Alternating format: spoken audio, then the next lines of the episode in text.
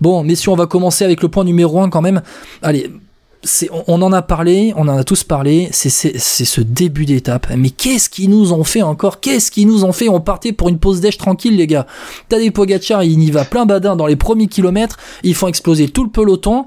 Et puis, ben, tu vois, Godu et Bardet quand même distancés. Alors, un coup de chaud, peut-être, début de deuxième semaine. Ils ont mal géré.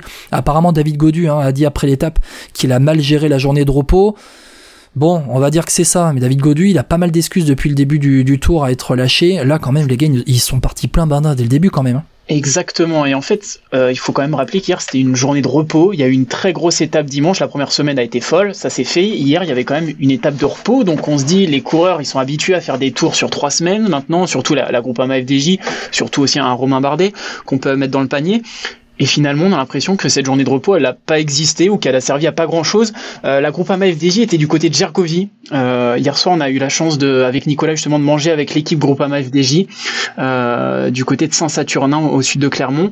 Et on, on a pu discuter avec euh, Marc Madio euh, qui disait en fait c'est une première semaine qui est totalement folle et que ça n'a pas fini en fait d'être complètement fou sur sur la suite du tour. Euh, que l'équipe voulait continuer à jouer le classement général, que c'était hors de question d'arrêter de, de, de jouer jouer même pour une sixième, septième, huitième place et qu'une victoire d'étape c'était hors de question, que ça casserait une dynamique. Mais là, clairement, on se rend compte que, en fait, oui, David Godu a ses limites, euh, que la groupe AMA FDJ a ses limites, et euh, que la chaleur, euh, elle a complètement tué tout le monde aujourd'hui, et notamment nos Français. Donc, ça pose des questions. Ouais, comme tu viens de le dire, Julien, on était avec avec Marc Madio justement qui tenait ce, ce discours hier, et effectivement, bon, sur le terrain, là, ça semble un petit peu plus difficile, même si, au final, ce qu'il faut quand même retenir aussi, c'est qu'il n'y a pas de temps de, de perdu, donc l'essentiel est, est sauvé, mais ça a été compliqué. Mais moi, je trouve que vraiment, ça s'inscrit, ça s'inscrit vraiment dans le cyclisme actuel, euh, dans le sens où déjà euh, c'est vraiment les mecs qui sont tout le temps, tout le temps, tout le temps à bloc quoi. C'est il y a, y a vraiment pas de pause et c'est pour ça qu'aujourd'hui c'est très très dur quand même d'être dans le peloton professionnel euh, qui évolue au plus haut niveau. Et d'ailleurs il y a juste à regarder tous les tous les coureurs qui arrivent dans les 10, 20 premiers. franchement c'est quasiment que des cadors ou au moins des très très bons coureurs. Et puis l'autre partie, c'est aussi que Pogachar euh, l'année dernière, il avait déjà fait un coup un petit peu comme ça où il avait attaqué euh, dès le début euh, d'une étape dans une, petite côte, enfin en tout cas pour eux, quatrième ou troisième catégorie, quelque chose comme ça, et, et qu'aujourd'hui il y a vraiment ce, ce truc-là, alors avec Pogachar mais aussi avec d'autres, ou par exemple Wood van Aert, où ça peut être beaucoup plus imprévisible, il peut y avoir des attaques à tout moment. Bon après là c'était tellement loin de l'arrivée que finalement ça ça a rien donné, mais euh, je pense que c'est aussi euh, l'aspect difficile aujourd'hui, c'est qu'il faut être super présent euh, psychologiquement, quoi. Ouais, et puis il faut être régulier en fait sur toutes les étapes. J'ai l'impression, c'est-à-dire que t'as pas le droit d'avoir un coup de mou. T'as vraiment plus le droit d'avoir un coup de mou. Et là, c'est sûr. Alors, je, regarde, hein, j'ai le profil sous les yeux. le col de la Moreno et le col de, de Guéry. Donc, les sommets étaient à 1000 et 1200 mètres, 1300 mètres d'altitude. Et en fait, au sommet du col de Guéry, de cette deuxième difficulté du jour, c'est un peu là où ça a commencé à un peu euh, à, se calmer. Il y a une redescente euh, ensuite. on va dire que dans les 35 premiers kilomètres, ils se sont mis des peignets de dingue. Et Pogacar, Vingegaard, les voir dès le début comme ça de l'étape à l'avant, euh, vu ce qu'on vu ce a vu, hein, pas très français, c'est pas grave, mais vu ce qu'on vu ce qui s'est passé dans la première semaine, bon, ouais, ils sont partis un peu comme l'année dernière à être tout le temps en bataille. Et on sait pas. Et s'il y avait du vent plus tard dans l'étape, ça aurait pu, peut-être pu créer encore des bordures, on ne sait pas.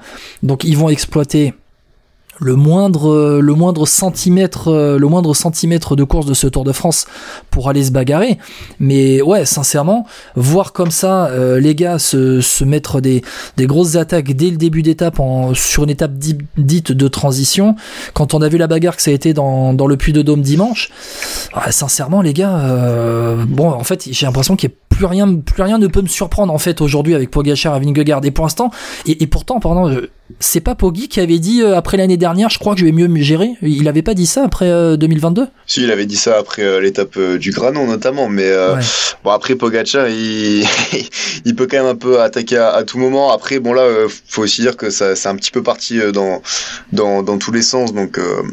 J'ai eu l'impression qu'il y avait un côté un peu où il a peut-être un petit peu plus suivi le mouvement qu'il aurait peut-être un petit peu plus euh, initié euh, initié avant. Mais euh, en tout cas pour la suite quand même ça, ça veut vraiment dire je pense que le vainqueur de ce Tour de France entre Vingegaard et Pogacar sauf énorme surprise ce sera vraiment celui qui va qui va réussir à être le plus frais en fait à la fin et à, mieux gérer la, fatigue quoi avec euh, des efforts aussi intenses tous les jours. Ouais, d'ailleurs je te, coupe avant de passer la parole à Julien, c'est que il y a tellement peu d'écart en fait entre les deux que même ces petites étapes avec un peu de dénivelé, on n'est même pas sur de la moyenne montagne, hein. on est euh, sur des plateaux, on est on est assez haut, enfin assez haut par rapport, à, allez par rapport à Bordeaux ou Lacano, on est assez haut. Bon voilà, mais euh, le moindre centimètre, il y a, le moindre centimètre va être exploité. Il y a tellement peu d'écart entre les deux. Julien, je sais pas ce que Julien, je sais pas ce que t'en penses, mais mais en fait, euh, ouais, en fait, on va tenter d'user chaque chacun de l'autre. chacun va tenter d'user l'autre ben voilà, pour essayer de distancer, de prendre la moindre seconde possible. C'est ça, ouais. Donc le, col le plus haut aujourd'hui, c'était la, la Croix Saint-Robert, c'était à 1451 mètres précisément. Euh, il restait 100 bornes encore à faire. Euh, clairement, on se demande. Enfin, on, sait, Pogacar, c'est un feu follet. C'est le jeune qui a le smile. Euh, pour donner une petite illustration, hier pour sa journée de repos, il s'est baladé dans Clermont à vélo avec un pote, avec un coéquipier. Ils ont été à la boulangerie, ils ont été acheter des croissants et une baguette. Ils l'ont foutu euh, dans leur dos sur leur maillot un croissant, voilà, à la française. Et puis euh, ils sont baladés comme ça dans Clermont, enfin, totalement relax. Le mec joue quand même le, le, mec joue euh, quand même un troisième Tour de France, une, une troisième victoire sur le Tour. Et le lendemain, il repart d'attaque. Alors après, moi, la question que je me pose, c'est est-ce qu'il essaye d'intimider euh, Vingegaard et son équipe en général? Est-ce qu'il veut euh, détruire tout le monde euh, en mode le top 10, ça y est, ça va jouer qu'entre Vingegaard et, moi? Moi, je me pose cette question-là parce qu'il prend quand même beaucoup de risques, parce qu'on a vu que son équipe avait quand même de grosses faiblesses. il prend quand même des risques à lancer d'aussi loin. Comme tu l'as dit, il suffit d'un peu de vent sur la fin de course que ses coéquipiers tiennent pas la route pour que ça lui, lui passe sous le nez, quoi. Ouais, et c'est vrai que tu parles de, tu parles, ouais, Nicolas, tu, vous parlez des, des équipes, hein, des deux équipes. C'est vrai qu'aujourd'hui, ben en fait, c'est, c'est à Jumbo Visma de contrôler la course. C'est Jumbo Visma qui a le maillot jaune. Et quand on voit la force de l'équipe UAE par rapport à la force de l'équipe Jumbo Visma, eh ben Jumbo Visma sur des étapes comme celle-là, elle peut avoir Wout van Aert, Van donc pour contrôler UAE, elle a moins de coureurs, mis à part Mikkel Bjerg qui a été rapidement distancé. Et le but aussi est peut-être aussi euh, d'user les équipiers pour arriver en montagne avec moins d'équipiers autour de Vingegaard aussi. Ça peut être la tactique de Pogacar. Ouais, c'est sûr. Hein. Après, de toute façon, la Jumbo Visma, ils ont clairement, clairement la meilleure équipe euh, du, peloton et de très loin. C'est un peu euh, les nouveaux Sky en quelque sorte qui avaient dominé pendant toutes les années 2000, 2010.